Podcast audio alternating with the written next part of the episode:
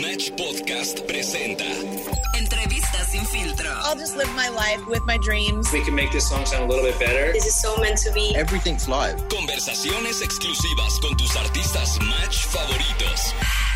Para mí lo que extraño era todo lo que odiaba. Filas en los aeropuertos, en los hoteles, no durmiendo. Solamente les voy a dar dos razones por las cuales tienen que escuchar sí o sí este episodio. Porque se van a divertir y porque nuestro invitado tiene raíces aztecas. Soy Natalia Guerrero de Match Ciudad de México y lo que estás por escuchar es una conversación súper real con uno de tus artistas favoritos en la que conoceremos su historia de vida y nos platica cómo la convirtió en canción. Solo aquí en Match Podcast. Él es el productor y DJ Eric Orrosquieta, mejor conocido como Dioro. Esta entrevista sin filtro la hizo Pauji de Match Ciudad de México y estoy segura que has escuchado muchas canciones de este DJ México estadounidense. What you wanna do, baby? Where you wanna go? Dioro, ¿te acuerdas de ese momento clave en tu vida en el que dijiste, "Ah, quiero ser DJ? Sí, a tocar con mi papá. Él siempre tocaba en las bodas, en las quinceañeras, en los bautizos. Era DJ. Y cuando, cuando empecé a crecer, tenía como unos 14 años. Yo me acuerdo que ya los chicos, ya que, que los chicos de la fiesta querían música así como para, para, para los chicos, pues, ah, como, como un- una fiesta de, de, de, de graduación. La, know, estábamos ahí en una fiesta de familia y luego me, me- me- se me acercaba la, la- la chica que estaba graduando. Me dijo, hey, yo voy a hacer party para mis amigos mañana. Puedes venir. Así que yo así empecé yo solo a tocar. ¿eh? a experimentar con Sí. tus amigos y así. Sí, exacto, exacto. Pero la música y los DJ es- eran dos cosas separadas. Cuando, cuando yo escuché la canción de Benny Benassi, como Sa- Sa- Satisfaction, Sí, yo lo tocaba en los parties y la gente se volvía loca.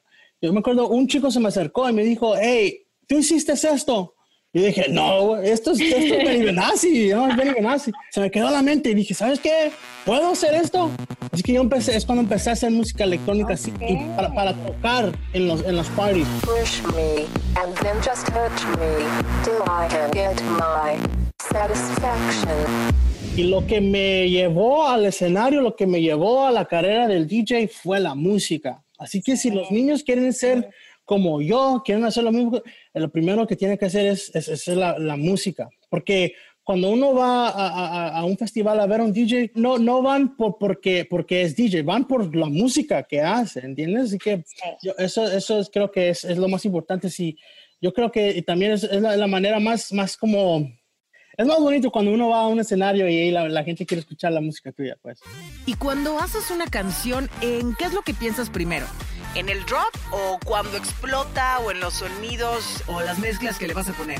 Son dos cosas que yo tengo en mente cuando voy al estudio. Primero, tienes que, tienes que, siempre me recuerdo que yo, yo vengo del otro lado de los, de los, de los, de las bocinas. Pues yo vengo de ese lado. Yo ahí estaba yo un día. Yo me acuerdo cómo se siente uno estar en ese lado.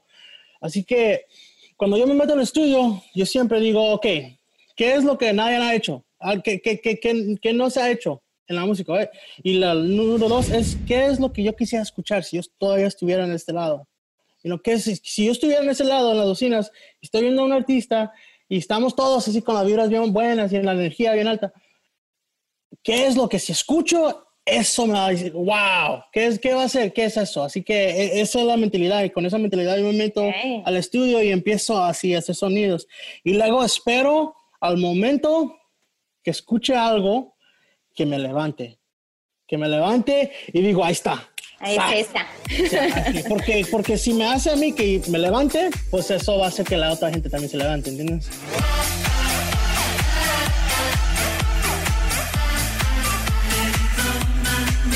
En este proceso de creación musical, ¿acaso cambió algo durante la pandemia que haya influido tu manera de hacer música y en específico tu sencillo Me Siento Bien? Cuando, cuando uno ya no está tocando shows y, y cuando uno no sabe cuándo va a regresar a los shows, pues uno ya empieza a pensar, pues, pues, pues, ¿qué música hago? Sí, porque yo siempre, a mí me gusta tener, hacer música que tiene mucha energía, pues, para, para tocar en los escenarios, pero cu- cu- pa- no saber cuándo vamos a regresar, pues es como, pues, ¿qué, qué hago? Así que, no, pues eh, creo que me dio la oportunidad de, de empezar como a, a- a- explorar diferentes, diferentes estilos. Así que, um, ah, cuando me mandó, me mandó cura, me mandó el, el- la- una idea, me mandó una idea y le dije, hey, bro, se escucha bien, bien bonito, le voy a cambiar yo los arreglos del piano y que se escuche más latino, así como banda, y, y- y le gustó mucho y, y- yo y él tenemos como los, cuando tocamos es como la misma energía bien alta, así que yo le dije, hey, you know, la- hay, que, hay que hacerle un drop que tenga mucha energía. Ese tipo de drop, pues, trabaja para los festivales, ¿verdad? Pero como uno no sabe cuándo van a regresar. Yo le dije, hey, no, no te preocupes, ahí cuando regresen lo tocamos. Así que, y, y, pues, se- la, la mezcla fue muy, muy, muy como muy perfecta, pues, de, de- de lo que se escucha de Alex Rose, ese- esa, ese- esa vibra con, con la energía bien alta. Así que yo creo que eso va a ser algo que va a trabajar muy bien en los festivales. Por eso me siento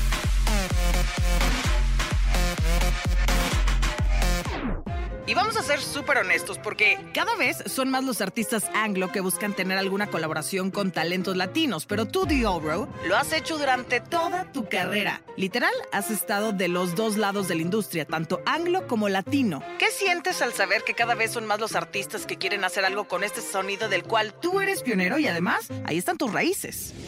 ¿Sabes qué? Para mí yo siempre, yo siempre he dicho, yo siempre he dicho, ¿sabes qué? El mundo latino tiene mucho que ofrecer, no nomás a los latinos, pero al mundo, al mundo. Yo, yo, yo me acuerdo diciendo que ya nomás, ya no, eh, en cualquier momento va a haber el mundo que, que, la, que el sonido latino es, es algo que, que la gente, pues escucha la música, es, es la gente, es, se siente uno muy bien escuchando la música, siente- es, es, es muy alegre la música. Siente como en casa, ¿no? Sí, sí, exacto, exacto. Así que para mí es algo que, que ser, ser- ser humano, eso, es- eso es- algo que se puede, uno se puede conectar automáticamente. Así que para mí me, me emociona mucho, pero es algo que yo sé, eso, esto es- ya no más falta tiempo que, que la- el mundo va a ver que la, la música latina es muy alegre, es algo muy bonito. Así que um, para mí, yo, yo, yo siento que ah, una de las razones más grandes que porque estoy muy emocionado es porque um, quiere decir que pues va a haber más gente interesada en hacer música latina y así que ahí Vas a tener más colaboraciones. Exacto. ¿Y hay alguna colaboración en especial que te gustaría hacer